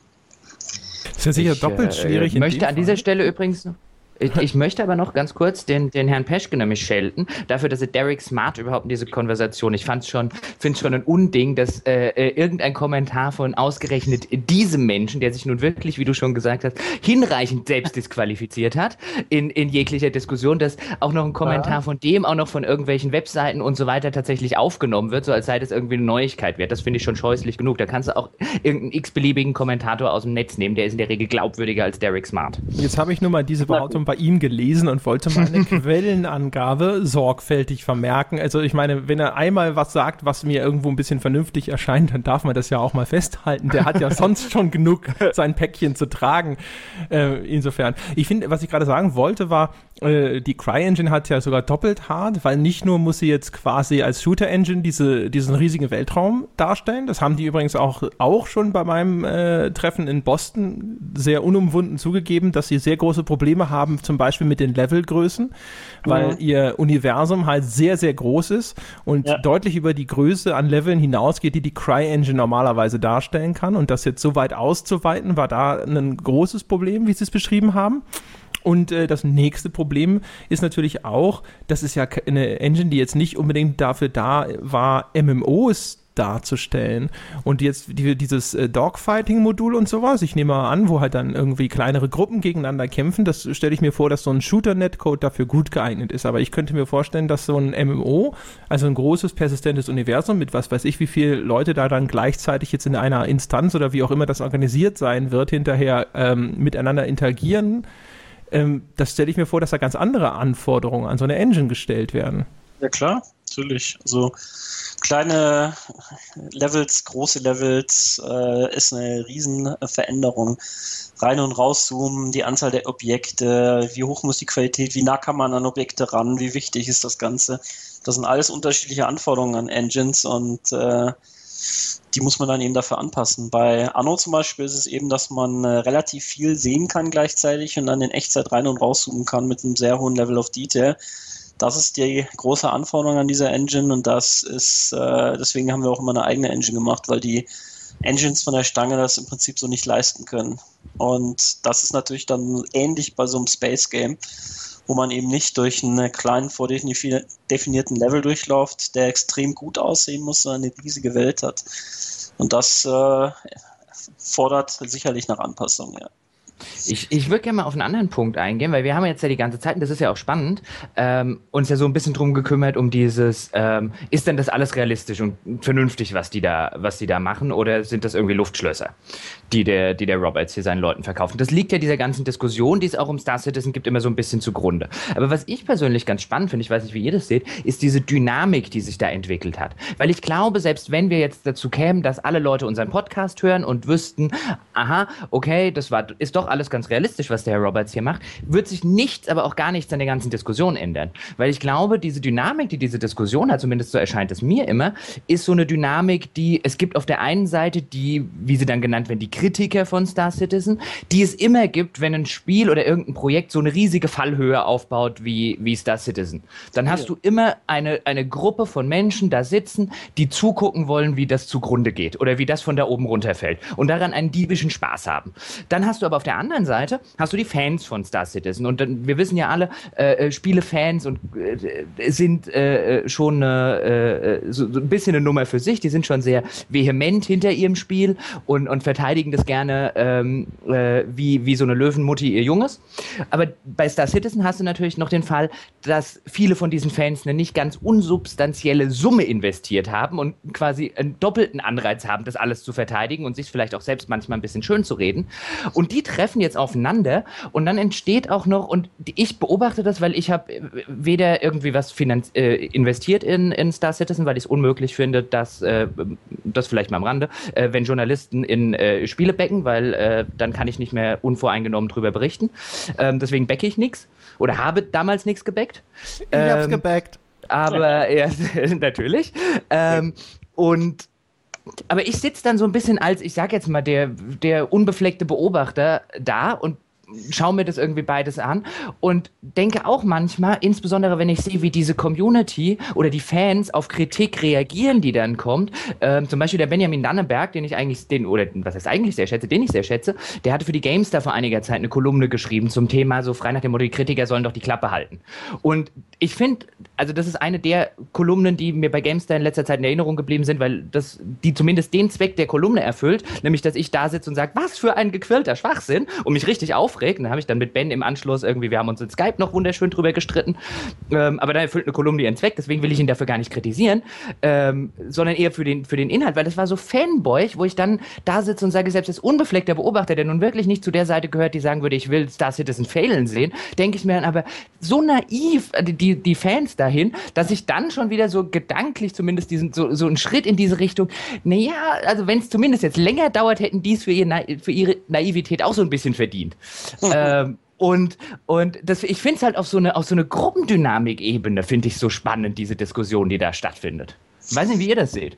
Ja, das ist sehr spannend, so eine Diskussion und es ist halt auch sehr interessant, über was die Leute da eigentlich reden, weil ich sehe das immer bei uns, wenn die über Spiele reden, an denen ich wirklich mit dabei bin und wirklich weiß, was da abläuft und die meisten Leute sind halt Lichtjahre weit weg von dem. Mhm. Die haben wirklich meistens nicht die geringste Ahnung und unterhalten sich über Dinge, die wirklich gar nicht sehr weit weg von der Realität sind und äh, unterstellen dann den Entwicklern irgendwelche Dinge, die sie von irgendwelchen kleinen, subtilen Sachen ableiten, die man selber noch nicht mal gemerkt hat oder was ich angeblich schon alles irgendjemandem gesagt hätte bei irgendwelchen Gesprächen und das wird dann schön breit geredet und klein gekocht und das ist äh, schon lustig, das mit anzulesen.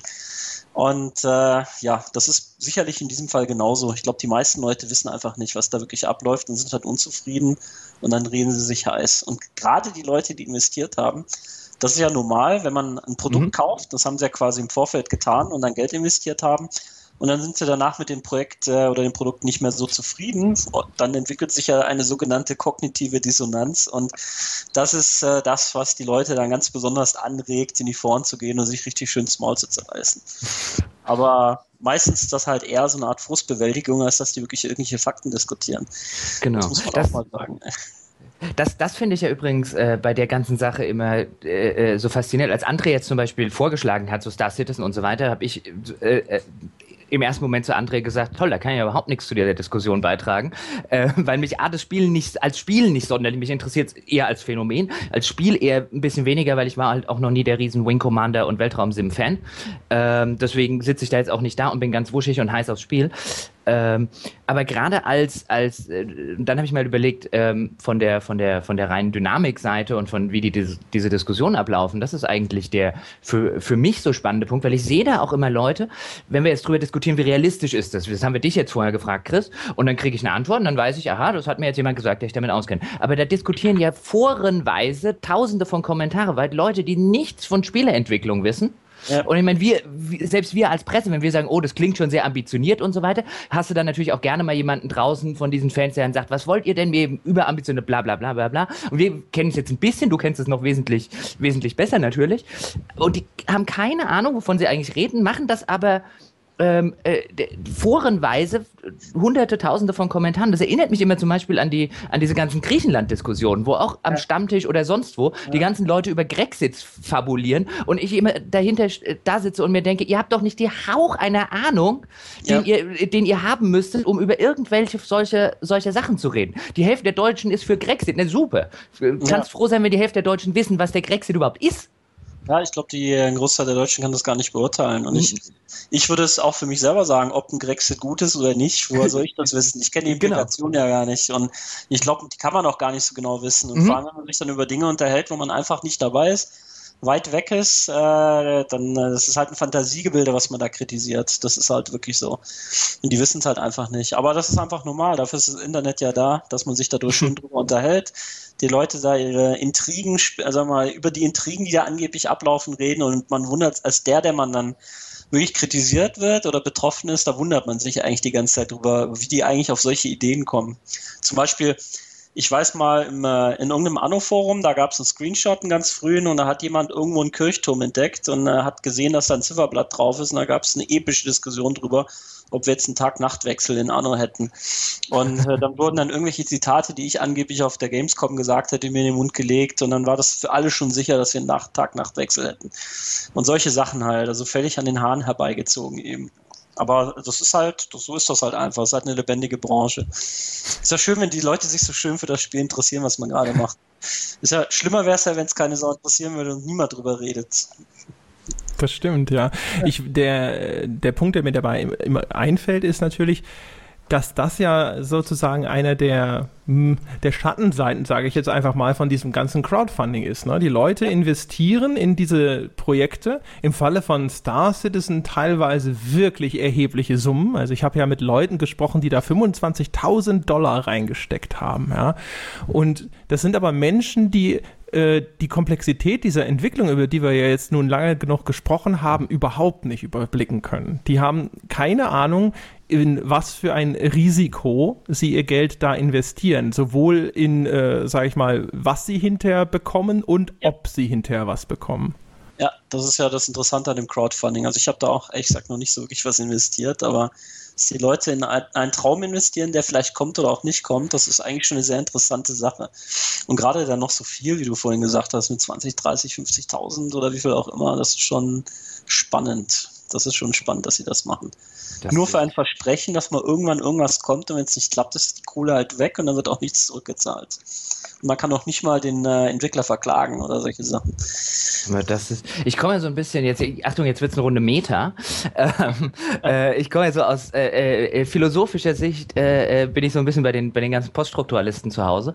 und da hast du halt einen gewissen Zweig, der halt so argumentiert, der, der, der Mensch als Wunschmaschine. Das heißt, ähm, eigentlich macht der Mensch einen lieben langen Tag nichts anderes, als sich Dinge wünschen. Und das kann man sehr gut auf, also diese, diesen philosophischen Strang, ich vereinfache es jetzt natürlich, den kann man wunderbar auf Konsumverhalten übertragen. Weil letztlich, natürlich kann man sagen, da kauft jetzt einer für 25.000 Euro Raumschiffe oder kauft sie in der Entwicklung an, die kann er überhaupt nicht übersehen, ist das irgendwie problematisch. Gut, es gibt andere Leute, die sich auch eigentlich wahrscheinlich nicht leisten können, die sich für 25.000 Euro ein Auto kaufen, das sie nicht brauchen. Die erfüllen sich damit aber einen Traum. So gut wie jedes Konsumverhalten ist letztlich eine, eine Traum- oder eine Wunscherfüllung. Und äh, in, in, in der Hinsicht hat Chris Roberts eigentlich, oder ist dieses Crowdfunding mit Chris Roberts jetzt an der Spitze als Projekt, eigentlich das ideale Traumprojekt. Der verkauft mehr Träume als jeder andere. So schaut's aus. Deswegen funktioniert es ja auch so gut. Ich meine, wenn man hm? ein Auto kauft für so viel Geld, hat man ja einen Gegenwert. Man kann das Ding dann auch weiterverkaufen. Äh, und äh, das Geld ist also nicht sofort weg. Also man hat nicht nur einen Traum gekauft, aber das Crowdrunning überhaupt funktioniert, ist ja, belegt das ja, was du gerade gesagt hast. Aber so ein Auto kann ich ja Probe fahren. Ist es nicht im ja. Grunde genommen ein bisschen unfair? Da sind nämlich Entwickler, also Menschen, die sich mit Metier sehr gut auskennen, die also aus einer Position des überlegenen Wissens heraus den Leuten eine sehr, sehr stark heruntergebrochene Vision präsentieren, mitunter mit Dingen, von denen sie vielleicht ahnen, dass sie zumindest schwer erfüllbar sein könnten, ja, mhm. und äh, lassen dann zu, dass dort Leute hier, jetzt mal zugespitzt, ihr, äh, ihr Haus und Hof verpfänden, um das zu finanzieren. Mhm. Also ich glaube nicht, nee, dass. Gut, die, das ja. ja. ich glaube nicht, dass sie von Anfang an ein Spiel starten wollten, um den Leuten das Geld aus der Tasche zu ziehen. Das will ich ja gar nicht behaupten. Ich sage nur, das Crowdfunding insgesamt läuft ja häufig darauf hinaus, dass dort ja äh, Menschen Versprechen abgeben und ich bin mir sicher, dass, dass die ganz, ganz überwiegende Menge an Leuten, die auf Kickstarter diese Spiele anbieten oder so, den, den ernsthaften Vorsatz haben, das auch zu erfüllen. Das will ich gar nicht sagen. Aber dass die durchaus aber auch wissen müssen, dass einige von den Versprechen, die sie da abgeben, etwas sind, wo sie sagen, so, ey, ich, ich werde es versuchen, aber ja. das, ob das klappt, puh. Also, was man mal sagen muss, finde ich auch, man muss ja eigentlich nochmal erklären, was Kickstarter eigentlich ist. Im Prinzip ist das etwas, wo, sagen wir mal, Gelder investiert werden in Unternehmen, die sonst von Business Angels oder solchen Leuten äh, bedient würden und die dann dafür einen Anteil am Unternehmen kriegen. Und das sind Leute, die investieren in 10, 12 Unternehmen, äh, jeweils einen Teil ihres Geldes. Äh, neun davon gehen äh, pleite und eins davon geht richtig durch die Decke. Und davon leben die dann. Und äh, das ist halt eine Hochrisikoinvestition, was man da bei Kickstarter macht. Vielleicht nicht bei allen Dingen, aber wahrscheinlich bei den meisten Dingen. Und die Leute, die da sind, machen das ja nicht umsonst auf Kickstarter, weil sie eben von woanders wahrscheinlich das Geld nicht kriegen würden. Hat er ja selber gesagt, der Chris Roberts, dass er das Geld von dem Publisher nicht bekommen hätte. Und äh, deswegen ist das Kickstarter sehr oft eine Hochrisikoinvestition. Wenn am Ende einfach nichts bei rauskommt, muss man sich eigentlich auch nicht wundern. Der Nachteil ist natürlich für die Leute, die dann da investiert haben, die haben halt keinen Firmenanteil, falls es am Ende doch durch die Decke geht. Die haben halt nur das Produkt bekommen und sonst nichts. Das ist, das, ist, das ist übrigens das, ich bin ja, ein, auf einer Seite mag ich ja dieses Crowdfunding-Konzept, äh, weil es auch dazu häufig dazu führt, dass Spiele erscheinen, die ich spielen will. Also insofern äh, äh muss ich es auch nach rein egoistischen Sicht ja schon ein bisschen begrüßen. Andererseits finde ich aber gerade das, was, was du gesagt hast, so ein bisschen, ich trage das Risiko, aber ich habe nichts am Gewinn. Genau. Also das ist, das ist, das ist was, was mich dran stört. Wenn ich ein Risiko, ein Geschäftsrisiko mittragen soll, aber nichts davon habe. Also wenn ich jetzt, wenn ich jetzt 0,1 Prozent am Unternehmen erwerben würde mit einem äh, Backing von 100 Dollar oder so, dann fände ich das ein faireres Modell. Das wäre fair auf jeden Fall, weil ein Business Angel, der Geld investiert in so eine Hochrisikogeschichte, der macht das ja auch und kriegt dann richtig knackig Unternehmensanteile mhm. dafür. Mhm. Und wenn es dann klappt, dann kann sich halt für ihn richtig auszahlen. Aber es klappt halt nur in 5%, 5 bis 10% der Fälle. Und eigentlich ist Crowdfunding genau das gleiche, bloß dass die Upside nicht da ist, sondern nur die Downside. Weil genau, also man hätte sich, die Leute, man hätte sich das Spiel auch einfach kaufen können, wenn es fertig ist, äh, für dann 50 Euro oder wie viel auch immer. Genau. Und, und ähm, was ich Jetzt habe ich, glaube ich, den Faden verloren, oder? Habe ich den Faden verloren? Oder finde ich, find ich ihn gleich nochmal wieder? Ich mache so lange meine Ergänzung und zwar, ja. Chris Roberts hat äh, zumindest aber zu Protokoll gegeben, er hätte Investoren an der Hand gehabt. Das war ursprünglich der Plan, mit dem Crowdfunding sozusagen da eine, eine, eine Basis zu schaffen und vielleicht auch, wie es so häufig bei Kickstarter inzwischen ist, äh, zu beweisen, dass ein Interesse da ist und wollte dann eigentlich den Rest über eben externe Investoren finanzieren lassen. Und als dieses Projekt, also das Kickstarter-Projekt und auch sein Crowdfunding-Projekt dann alle Erwartungen übertroffen hat, hat, hat er dann irgendwann gesagt, so, naja gut, jetzt äh, brauche ich auch gar keine externen Investoren mehr. Jetzt machen wir weiter. Und wie er weitergemacht hat, ist ja auch so ein großer Stein des Anstoßes. Denn das äh, Crowdfunding hat ja dann anfangs immer neue Stretch Goals hervorgebracht. Da äh, kam dann auch so ein, irgendwann langsam so die Vorwürfe, dass da ein ziemlicher Feature Creep eingesetzt hätte. Also das ist so der, der Branchenbegriff dafür, wenn ein Entwickler äh, immer und immer neue Features zu seinem Spiel hinzufügt, ohne irgendwann zu sagen, jetzt ist es mal gut und das Projekt sich dann so aufbläht, dass es nicht mehr beherrschbar ist. Deswegen haben sie dann irgendwann, ich glaube, äh, so um die 60 Millionen Mark oder so rum gesagt, so jetzt ist Schluss mit den Stretch Goals oder ich glaube, sie haben auch schon vorher aufgehört, signifikante Leute äh, Features als Stretch Goal einzuführen.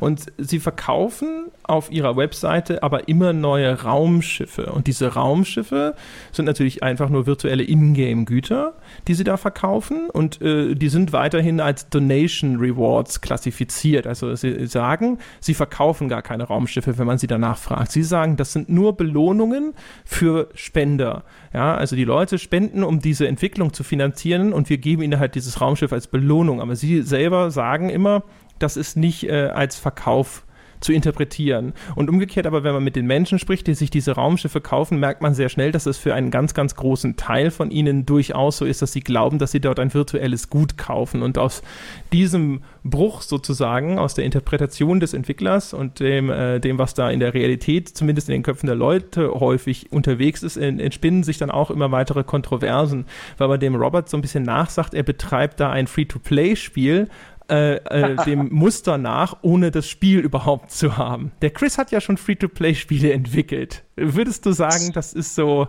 äh, zugespitzt betrachtet, aber ist, das, ist da was dran? Also wenn er das so macht, dann wäre er schon ziemlicher Fuchs. Ne? aber ich weiß nicht, kann ich mir eigentlich nicht vorstellen, dass er das wirklich macht. Also was man ja mal nicht vergessen darf, der Kerl hat ja echt einen großen Namen und wenn der das wirklich so macht und das mal irgendwann auffliegt, dann hat er sich ja für immer geburnt. Dann kriegt der in der Branche nie wieder einen Fuß auf den Boden. Und das äh, glaube ich nicht, dass der das wirklich bewusst eingeht, so ein Risiko. Und ich glaube, wenn das am Ende aus irgendeinem Grund wirklich scheitern sollte, dann weil es halt Managementfehler war oder man die Kraft nicht auf die Straße gekriegt hat, aber nicht, weil man von Anfang an die Leute irgendwie abmelken wollte und dann sich das Geld reintut und dann abhaut damit. Das glaube ich wirklich nicht. Das ist das aber die, der Worst Case in der Interpretation, das meinte ich gar nicht. Aber ja, ist ja, die, nee, die, Mechanik, also ich, wie gesagt, ich, ich habe den Chris Roberts ja getroffen und ich ja. habe das äh, auch, glaube ich, recht deutlich sogar in meinem ersten Beitrag schon geschrieben. Ich glaube tatsächlich, äh, jeder, der dem einen Vorsatz unterstellt, er wolle nur die Leute abzocken, er wolle und sich damit der Kohle aus dem Staub machen, der erzählt Quatsch. Das, das glaube ich nicht. Das glaube ich aus ganz vielen verschiedenen Gründen nicht. Und der, der simpelste ist, ich habe den Menschen getroffen und der macht nicht den Eindruck eines äh, Aufschneiders auf mich. Er ist ein, ein äh, Verkäufer. Also man merkt schon sehr deutlich, dass der Chris Roberts ein Verkäufer ist, also einer, der sehr gut in der Lage ist, seine Sachen schön darzustellen und dann halt die, äh, die unangenehmen Details irgendwo so mal ein bisschen am Rande zu lassen und so. Ne? Der kann das alles super ja. machen. Ich glaube, der ja. macht Kick-Ass PowerPoint-Präsentationen auch bei so einem Publisher. Ja? Da bin ich mir ganz sicher, aber ich glaube auch, dass das ehrlich ein Projekt ist, das ihm am Herzen liegt. Und ich glaube auch, dass er ehrlich den Vorsatz hat, das alles zu schaffen. Nur mal, um das äh, vielleicht mal ganz kurz zu Protokoll ja. zu geben, bevor hinterher irgendjemand sagt, wir sind hier die totalen Hater. Ich fand den sehr sehr angenehm. Der ist auch von seiner Historie her, ehrlich gesagt, ja, fast schon ein belegtes Genie, sowohl von seiner Ausbildung her, als auch jetzt hier mit 23 dann oder so, mit sowas wie Wing Commander aus dem Boden zu stampfen, etc. Äh, meine Frage ist, äh, ist dieses Modell, also dass man jetzt quasi da auf de, der Webseite halt immer diese neuen äh, Raumschiffe mit Trailer und so vorstellt und dann verkauft man die und sowas, äh, das ist ja, also erinnert dich das auch an Free-to-Play, Chris? Oder weil es, wenn, wäre es ja ein extrem simples Modell. Free-to-Play ist ja eigentlich inzwischen viel komplexer in dem, was da abläuft. Ja, also das wäre kein Free-to-Play, das wäre quasi der Verkauf von äh, DLC im Voraus, so ungefähr. Und äh, das ist, äh, das macht, ja, also Free-to-Play würde ich das gar nicht nennen. Das ist ja das klassische DLC-Geschäft, was er da macht. Bloß schon mal im Voraus verkaufen, damit man es hat, sobald das Spiel dann da ist. Und äh, ja, das ist, äh, man könnte es ihm natürlich unterstellen, aber die müssen sich ja weiter finanzieren. Wahrscheinlich brauchen sie einfach noch mehr Geld. Aber ja, also Free-to-Play würde ich jetzt nicht sagen, nein. Ich würde ich würd auf, den, auf den Bruch, den du angesprochen hast, André, äh, nämlich mit dem der Entwickler sagt, das sind doch nur, das sind doch nur Spenden äh, mhm. oder Belohnungen für Spenden und der äh, Spieler, der selbstverständlich den Eindruck hat, er hat hier ein Gut erworben. Ähm, vielleicht ist dieser Bruch aber auch weniger so in der, in der, dass der Entwickler hier was schön redet äh, und mehr der ganz profanen Sache geschuldet, dass es für den Entwickler einfach steuerlich enorm viele Vorteile hat, wenn er Spenden kriegt, statt was zu verkaufen. Er muss zum Beispiel keine Sales Tax nehmen in den USA und solche Geschichten. Oh, ich weiß nicht, ob man, ob das wirklich in der Form, ob er das wirklich als Spende dann auch äh, steuerlich deklarieren kann oder ob das nur so genannt ich, wird. Ich sage halt lediglich, das wäre was, was man sich vielleicht angucken sollte, insbesondere dort, wo die Leute, äh, wo die Leute sitzen. Fällt mir jetzt gerade so auf. Vielleicht steckt da einfach nur so eine profane Sache dahinter. Wie ich weiß zum Beispiel, wenn du in den USA was kaufst, dann hast du immer diese Sales Taxes, die du, die du draufgeschlagen bekommst, zum Beispiel. Wenn sie, vielleicht können sie die damit umgehen, sonst werden ihre Produkte teurer. Das glaube ich nicht, ehrlich gesagt. Ich glaube, sie nennen das Spende, weil sie sehr deutlich Na, machen doch, wollen, das dass du da nicht drauf liegt. Dass du das da kannst ja recht, Das kannst du ja recht einfach feststellen. Ja. Guck doch, wenn du auf äh, äh, quasi der amerikanischen Seite was kaufst, ob du eine Sales Tax draufkriegst. Wenn du die nicht äh, draufkriegst. Das ist eine interessante Frage, die man recherchieren sollte, ob das wirklich eine Spende ist oder ob das ein, mhm. eine Art Future Contract ist, wie eine Börse, wo man äh, irgendwas verkauft für die Zukunft quasi. Aber, aber das ist mal eine interessante Frage. Vielleicht steckt sowas ja auch dahinter. Vielleicht ist es dann steuerbefreit. Oder wer weiß das schon. Das, äh, genau. Also ich, ich, könnte mir vorstellen. Aber jetzt fällt mir wieder ein, was ich vorhin noch sagen wollte. Das passt aber auch zu diesem ganzen Themenkomplex, weil es ging ja um dieses, also deine, deine Kritik oder wo du gesagt hast, André, das könnte man als Kritik vorbringen, gegen dieses, ähm, man verkauft da den Leuten einen Traum, ohne dass die eigentlich irgendwie eine Idee haben, wohin, das, wohin die Reise mal gehen sollte. Ähm, ich glaube aber, das liegt auch in der Natur von, von Kickstarter, weil äh, ich erinnere mich da an irgendeine, also ich kann das jetzt nur paraphrasieren, paraphrasieren, Sid Meier hat mal was in die Richtung gesagt, dass er Kickstarter schon deswegen problematisch findet, weil man sich äh, oder weil man sich nicht auf bestimmte Features committen kann. Weil wenn man sonst im Laufe der Entwicklung feststellt, das Spiel wäre aber ohne das Feature wesentlich besser, kann man es nicht mehr rausstreichen. Weil sonst die ganzen Bäcker natürlich sagen, hey, Moment mal, wegen dem Feature und so weiter habe ich da gebackt. Ähm, und deswegen, und das siehst du auch, finde ich, bei vielen Kickstarter-Pitches, die extrem viel in diese Visions reingehen, aber extrem selten tatsächlich handfeste Features erstmal nennen. Mhm. Und ähm, das, das hilft natürlich bei diesem ganzen Traumverkaufen, weil wenn ich mir zum Beispiel den Kickstarter-Pitch von einem Star Citizen angucke, darunter kannst du alles verstehen. Also wenn du Lust auf sowas hast oder mal auf einen Wing Commander, der sammelt halt, also mit diesem Pitch sammelst du alle ein weil jeder seinen eigenen Traum in diesen Pitch hineininterpretieren kann. Ja. Und wenn am Schluss dieser Traum vielleicht gar nicht erfüllt wird, dann kommt aber das, was Chris vorhin gesagt hat, nämlich diese kognitive Dissonanz. Jetzt habe ich aber schon 25.000 Euro oder vielleicht auch nur 100 Euro in virtuelle Raumschiffe. Jetzt, okay, es ist jetzt vielleicht nicht ganz das, was ich mir vorgestellt habe, aber ich finde es trotzdem super. Jo. Also ich glaube, da spielen relativ viele psychologische äh, äh, Kniffe eine Rolle. Ja, das glaube ich auch. Auf jeden Fall. Das ist ein guter Punkt. Ja, durchaus. Also, wobei natürlich, das kann man, glaube ich, Star Citizen nicht vorwerfen. Die haben, glaube ich, sehr viele, sehr konkrete äh, Features genannt. Vielleicht sogar ja, zu viele. Sie haben ja jetzt tatsächlich nicht, das Problem ab und zu, dass die Leute sagen, hey, was ist das zum Beispiel auch bei den Raumschiffen, äh, wo sie dann zum Beispiel die Konfiguration oder auch sogar den, den Einsatzbereich von den Raumschiffen ja, Wie gesagt, jetzt guckt ne? ihr, jetzt guckt ihr, jetzt guckt ihr zum Beispiel den, den, den Grundpitch an. Und natürlich hast du so Sachen wie Features, persistentes Universum. Aber persistentes Universum, da kann ich mir tausend Sachen drunter vorstellen. Features, eine Kampagne Kampagne wie bei Wing Commander. Kann ich mir tausend Sachen drunter vorstellen. Wing Commander 1, die späteren Wing Commander voll vertont, die, äh, äh, mit Schauspielern und so weiter. Ich kann mir äh, enorm viel, aber ein Detail ist da ja nicht. Also wie gesagt, ich erfahre jetzt persistentes Universum mit 100 Sternensystem. Gott, ist das Elite? Ist das Privateer? Ich kann, also wenn ich auf Elite stehe, kann ich mir Elite vorstellen. Wenn ich auf Privateer stehe, kann ich mir Privateer vorstellen. Und so weiter und so fort. Ja, aber also wie gesagt, das das, wahr, ja.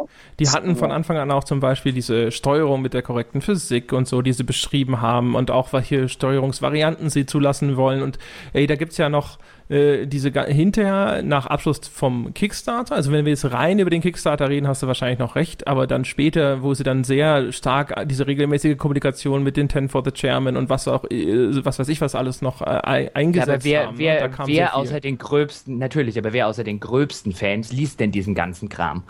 Also ich, ich würde, würde Geld drauf wetten, äh, wir werden es leider Gottes nicht rausfinden, dass wenn wir uns 100 Star Citizen Bäcker rauspicken und sagen, schreibt mal bitte kurz auf, was ihr euch vorstellt, was das am Ende für ein Spiel wird. Haben wir 100 verschiedene Spiele. Da kann man, äh, das ist aber übrigens kein Problem von diesem Spiel. Das ist bei. Nein, nein, nein, nein. Hm.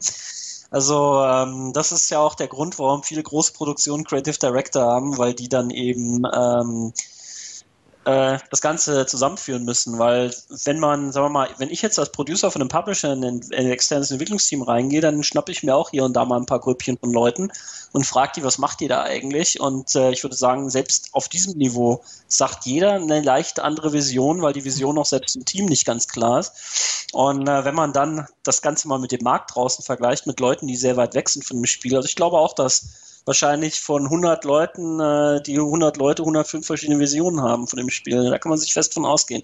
Und wenn das Spiel dann draußen ist, werden ganz viele Leute enttäuscht sein und sagen, ich habe mir das irgendwie anders vorgestellt. Das ist auch mal ganz sicher.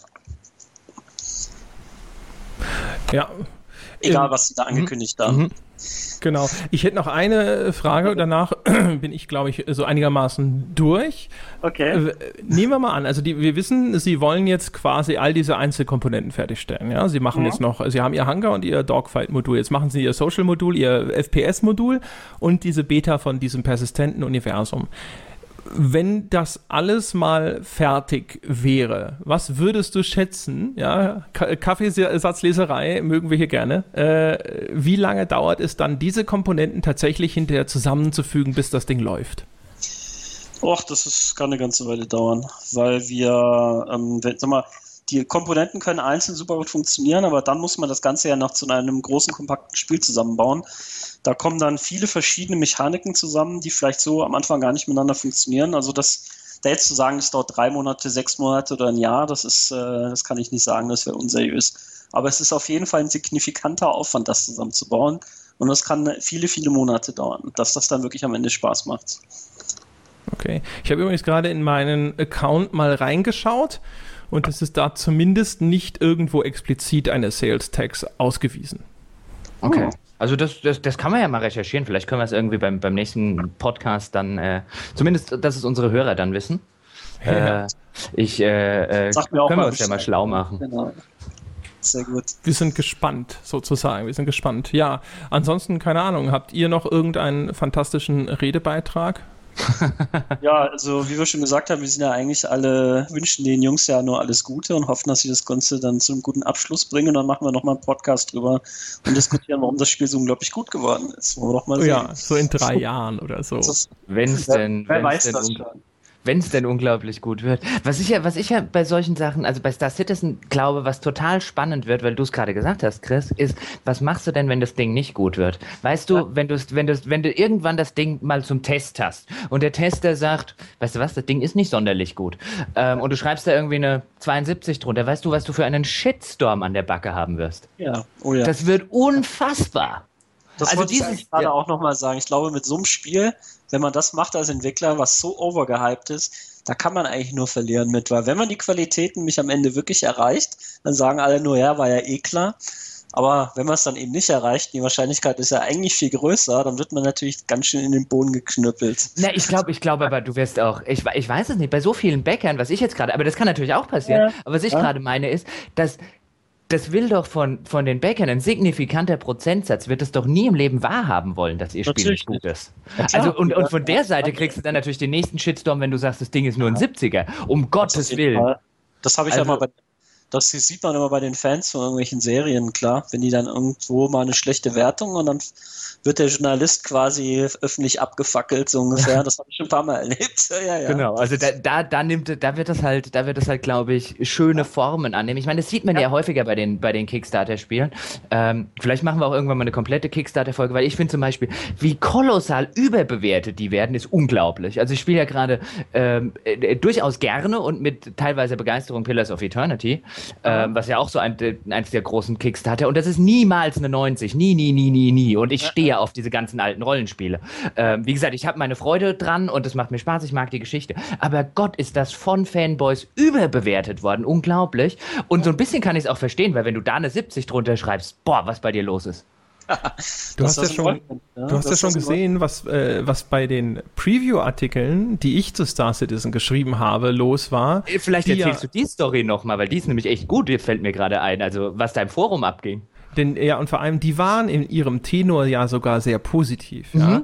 Also mein erster Beitrag schloss ja quasi damit, dass ich gesagt habe, hey, wenn ich das irgendwem zutraue, dann dem Roberts. Und ich habe den getroffen und nach dem, was man so hört und so, habe ich da tatsächlich das Gefühl, dass er das hinkriegen könnte. Und das finde ich, zu ehrlich gesagt, so äh, ist schon eigentlich ein, ein sehr großes Lob, wenn man sich überlegt, zu welchem Zeitpunkt ich den geschrieben habe. Ja, also noch letztes Jahr, also auch noch, noch viel früher in dem Projekt und auch noch äh, angesichts dessen, was der sich da vorgenommen hat.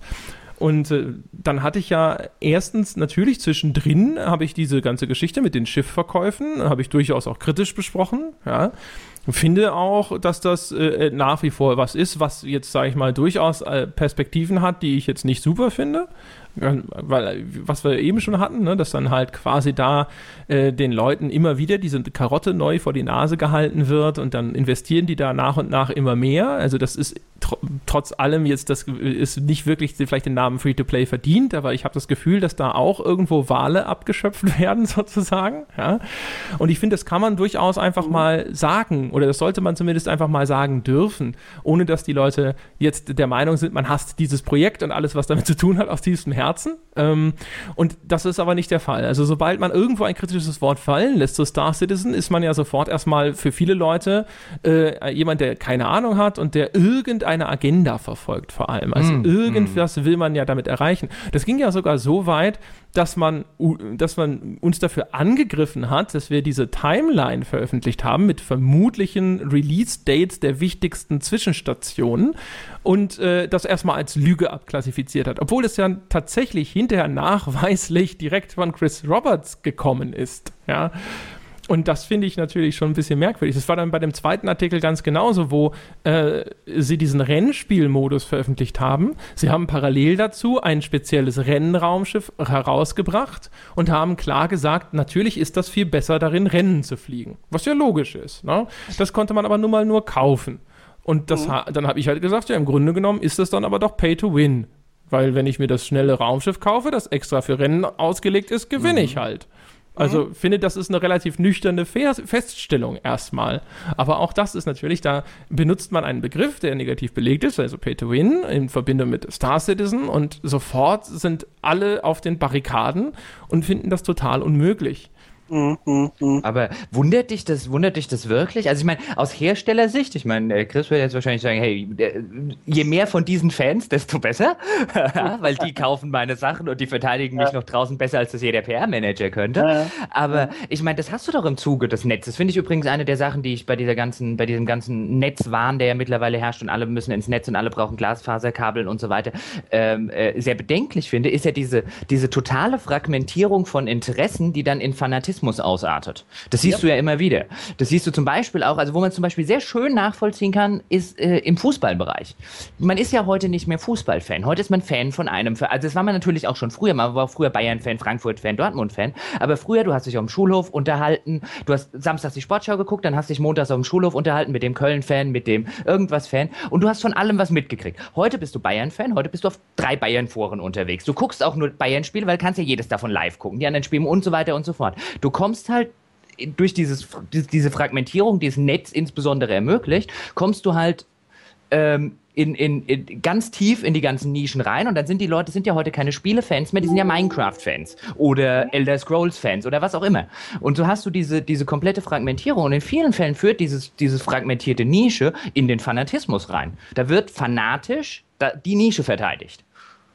Und das hast du nicht nur bei Star Citizen, das hast du in jeglichem Bereich. Wie gesagt, bei Fußballdiskussionen arten heute auch sehr schnell in sehr hitzige, äh, äh, du bist doch irgendwie Hater von irgendwas aus.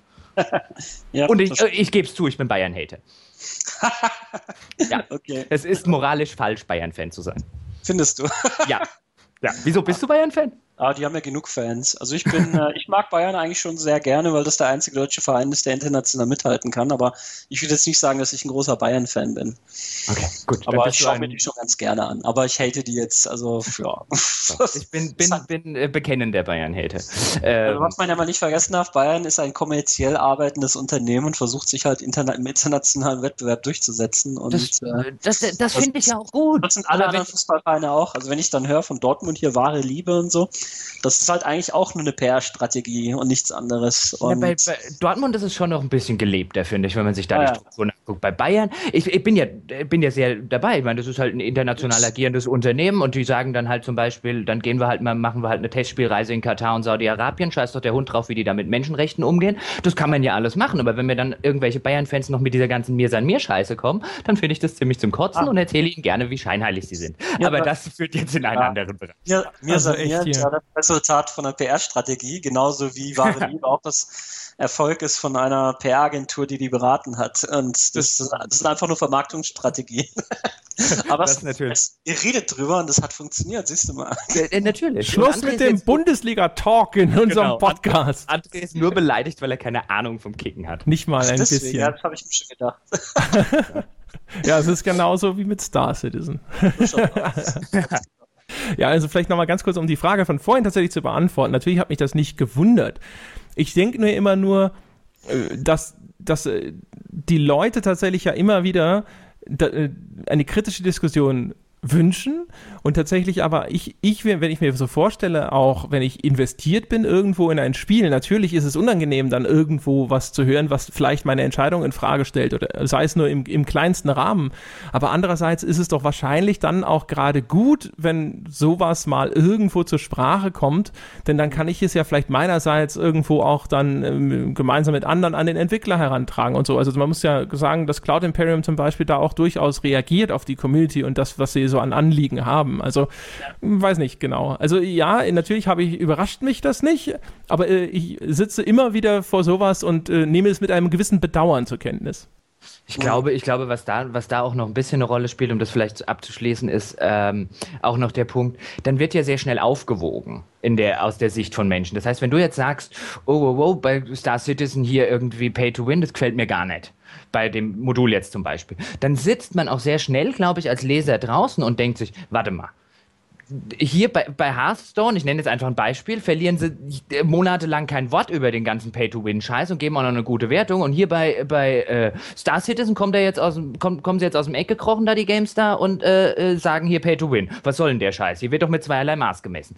Da, also da hast du halt schnell solche Probleme, äh, insbesondere bei den Fans in der, in der Außenwahrnehmung, weil es halt heutzutage durch diesen ganzen Nischenkram natürlich auch für ein Magazin wesentlich schwieriger ist, das alles differenziert und gleichberechtigt abzudecken. Mhm. Das äh, stimmt im Allgemeinen in der konkreten Star Citizen-Diskussion kam aber eigentlich so eine Abwägung sehr selten zur Sprache. Das war tatsächlich äh, so, dass die Leute es unfair fanden, dass das so klassifiziert wurde, weil es ja gar kein Pay-to-Win ist. Man konnte ja auch mit den schlechteren Schiffen noch gewinnen und es ist ja auch noch in Entwicklung. Das ist ein fertiges, kein fertiges Produkt. Da darf man so äh, mit so einer Maßgabe gar nicht rangehen und so. Also das war eher so, dass diese diese Einschätzung äh, einfach Grund heraus abgelehnt wurde und auch da wieder vermutet wurde, dass das in irgendeiner Form eine Sensationalisierung darstellen soll. Wo, wo, kommt eigentlich, das frage ich mich jetzt gerade vielleicht noch zum Abschluss, wo kommt eigentlich dieser Irrtum her, man dürfe, irgend, man dürfe irgendwas nur kritisieren oder beurteilen, wenn es fertig ist? Also ich, ich möchte zum Beispiel nicht sehen, wenn die AfD fertig ist. Ich kritisiere die lieber vorher. Also äh, kritisieren sollte man auf Fakten, die man versteht. genau, das ja. hat man die Fakten vielleicht nicht oder nur sehr vage Fakten. Deswegen kritisiert man am Ende vielleicht irgendwas, was man gar nicht voll und ganz versteht. Und äh, das ist bei Politikern natürlich eine andere Sache, weil die stellen ja, die stellen sich ja hin und legen ihre Fakten auf den Tisch und dann kann man die kritisieren, selbst wenn sie eigentlich gar nichts zu melden haben. Ja. Das nehmen wir jetzt mal als Schlusswort, hätte ich gesagt. So ja, no? ja finde ich gut. Wunderbar. Das heißt aber, wir haben ja diesmal eigentlich nichts zu befürchten. Es war ja eigentlich so im Großen und Ganzen eine sehr Star Citizen positive Runde, da der mhm. Chris ja eigentlich bei den meisten Sachen, die so normalerweise äh, als kritisch diskutiert werden, gesagt haben, so, naja, komm, das ist ja erstmal gut, da äh, atmen wir jetzt erstmal alle tief durch. so, ja, und die ganzen Star Citizen-Fans, die jetzt total zufrieden sind, dass wir hier so einen erfahrenen Menschen dabei hatten, der auch noch immer gesagt hat, nee, nee, das passt schon, ja, die können sofort ihre Dankbarkeit auf iTunes ausdrücken, indem sie uns dort eine 5-Sterne-Bewertung geben. Das mhm. wäre sehr nett. Wir lieben 5-Sterne-Bewertungen, wir lieben sie übrigens noch mehr, wenn man dazu ein paar Zeilen schreibt, was euch besonders gut gefällt an diesem Podcast. Wir sind übrigens seit neuestem auch aus Stitcher.com. Nicht, dass wir die geringste Ahnung hätten, was das ist, aber wir haben irgendwann mal die coolen Kinder drüber reden hören, also sind wir da jetzt auch. Es gibt übrigens einen RSS-Feed zum Podcast für all die Android-Nutzer und so. Die sie äh, fragen uns ab und zu noch in den Kommentaren, wie sie denn an den Podcast rankommen. Deswegen gibt es jetzt auf unserer Homepage auf ein bier.wordpress.com oben direkt einen Link zum RSS-Feed von SoundCloud. SoundCloud ist unser Hoster, auch da kann man den Podcast übrigens finden. Und da sind dann hoffentlich alle glücklich. Das war's für ja. dieses Mal. Chris ich möchte noch gern was einwerfen. Ja. Ich will noch oh. was ein. Ich muss doch am Ende immer noch was einwerfen, wenn mir noch was einfällt. Ja, bitte. Äh, ist doch hier. Äh, du bist wie Columbo. ja, ich genau. Ja, er ist noch, er ist doch nicht weg. Ähm, weil du ja gesagt hast, dass die ganzen äh, Star Citizen-Fans uns jetzt 5-Sterne-Bewertungen geben sollen. Die Star Citizen-Hater hast du aber außen vor gelassen. Die sitzen ja jetzt da und sagen, äh, die haben mir gar nicht gehatet. Was machen die jetzt? Die sollen nämlich ihre Ein-Sterne-Bewertung doch an Pete Smith oder Christian Schmidt geben. Die haben uns ja enabled quasi. Ja, nee, und vor allen Dingen, das tut uns viel mehr weh. Also ich, ich fände es viel schlimmer, wenn jetzt die ganzen Leute, die uns doof fänden, das irgendwie an Chris oder an äh, äh, Pizmeet rauslassen. Das wäre total unfair und deswegen, also wenn ihr uns wehtun wollt, dann gebt denen die Ein-Sterne-Bewertung. Stimmt. Also auf eine gewisse Weise stimmt das sogar, weil wenn die das mhm. machen und hinterher kommt der Pete nicht wieder, ja, und an dem Tag, an dem Pete Smith bei uns im Podcast zu Gast war, das muss man vielleicht mal ganz kurz erzählen, haben wir, weil er uns verlinkt hat, so viele Zugriffe an diesem Sonntag gehabt wie sonst in einer Woche. also ich habe äh, Pete Smith letztens getroffen in Berlin und ähm, da hat er festgestellt, dass ihm immer alle Leute sagen, dass er aussehen würde wie mein kleiner Bruder und dann haben wir ein schönes Selfie gemacht. Das hat er dann gleich gepostet bei sich auf Facebook und es hat dann, glaube ich, irgendwie 10.000 Likes gehabt. Also von daher netter Kerl, muss man schon sagen. Ja, super. Das heißt, wir machen jetzt Werbung, dass wir Pete Smiths kleinen Bruder im Podcast hatten und dann geht es dann auch wieder durch die Decke. Hervorragend. Ja. Also, äh, Chris, vielen, vielen Dank, dass du da Gerne. warst äh, und mit Rat ja. und Tat zur Seite gestanden hast. Das war's für diese Woche, Damen und Herren. Wir sehen uns nächste Woche wieder. Macht's gut. Bis bald. Tschüss. Ciao.